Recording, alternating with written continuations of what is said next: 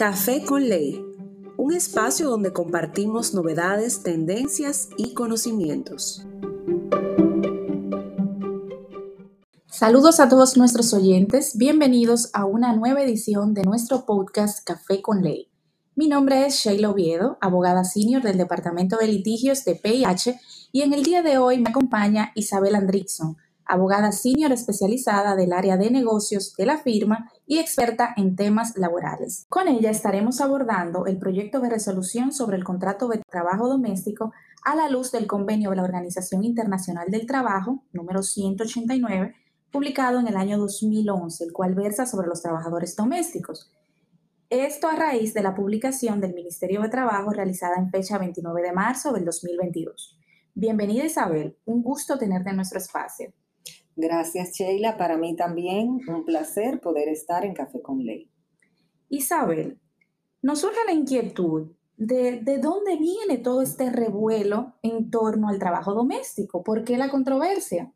Sheila, esas controversias se suscitan debido a que el Ministerio de Trabajo, mediante dicha resolución, persigue regular la aplicación del convenio 189 que ya mencionaste y si bien los trabajadores domésticos gozan de ciertos derechos bajo el Código de Trabajo actual, que los regula en sus artículos 259 al 265, entre los cuales encontramos algunos que también se reconocen en el convenio, como es el caso del descanso diario de nueve horas, el descanso semanal de 36 horas, entre otros pero no menos cierto es que con la implementación del convenio se añaden otros derechos, como es el aumento del periodo de las vacaciones, el otorgar preaviso por cualquiera de las partes a la terminación del contrato y también la fijación de un salario mínimo para el sector. Estos cambios son los que han provocado, han suscitado todas estas controversias, todos estos debates, todos estos cuestionamientos. Pues imagínate el impacto que todo esto conlleva para una familia.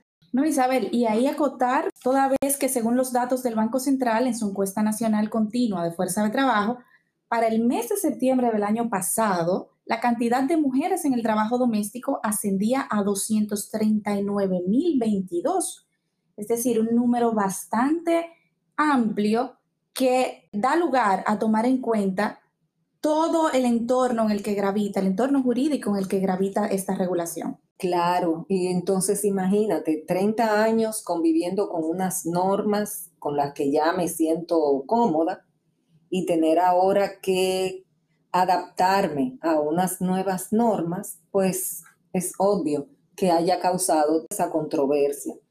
Sí, definitivamente mi inquietud iba en ese sentido, Isabel, porque bien sabemos que es la propia Constitución en su artículo 62 que regula el derecho al, trabajo como un deber y una función social que se ejerce con la protección de nuestro propio Estado.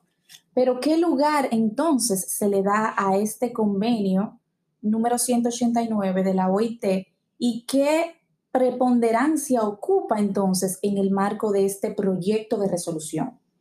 Sí, como el mismo proyecto de resolución se titula, o sea, que es para adecuarse al convenio. Y si leemos el, proyecto de resolución, pues contiene varios de sus considerandos eh, haciendo referencia al convenio. Entonces, si nos vamos a nuestra constitución, en su artículo 26, cuando habla de las relaciones internacionales y el derecho internacional, pues dice que la República Dominicana es un Estado miembro de la comunidad internacional abierto a la cooperación y apegado a las normas del derecho internacional, por lo que reconoce y aplica las normas del derecho internacional, tanto el general como el americano, en la medida en que sus poderes públicos las hayan adoptado. Además, en el numeral 2 establece que las normas vigentes de convenios internacionales ratificados regirán en el ámbito interno una vez publicados de manera oficial. Aún más, el artículo 74 de la misma Constitución, cuando se refiere a los principios de reglamentación e interpretación de los derechos y garantías fundamentales, incluye que los tratados, pactos y convenciones relativos a derechos humanos, suscritos y ratificados por el Estado dominicano, tienen jerarquía constitucional y son de aplicación directa e inmediata por los tribunales y demás órganos del Estado. Entonces, ¿qué ha ocurrido desde el 2011 hasta la fecha? Pues bueno, como establece la Constitución, sí, este convenio pasó todos esos trámites, pasó el control preventivo de constitucionalidad por ante la Suprema Corte de Justicia en diciembre de 2011 en atribuciones constitucionales porque todavía no se había eh, conformado, no se había creado el Tribunal Constitucional, pero la Constitución del 2010 sí establecía ese control preventivo y se agotó ese trámite. Luego fue sometido al Congreso y se aprobó, se ratificó mediante resolución del 2013, 104-2013. Luego, como establece el mismo convenio, pues se comunicó al director general de la OIT que se había ratificado el, convenio. Y obviamente, al haber sido ratificado por la resolución del Congreso, pues está publicado también en la Gaceta Oficial.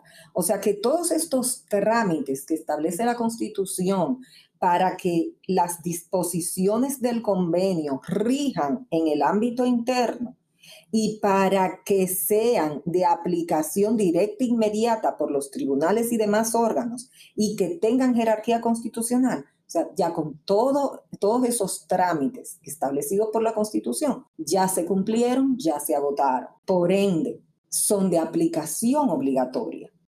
Este proceso de registro, ya más bien de la ratificación ante la Organización Internacional del Trabajo, como decías hace un momento, Isabel, el cual se da en fecha 15 de mayo del año 2015, pues coloca a la República Dominicana en ese rol, en ese interés llamado a reconocer y a procurar garantizar este trabajo doméstico como un trabajo decente para todos, procurando la justicia social y desde luego la globalización equitativa. Ahí, sin embargo, Isabel, nos surge una nueva inquietud y es en el sentido de cómo entiendes tú que coexisten este proyecto de resolución con otros proyectos, en este caso de ley, que cursen en el Congreso Nacional. ¿Y será que es posible establecer esta regulación en el marco de un proyecto de resolución y no de una ley?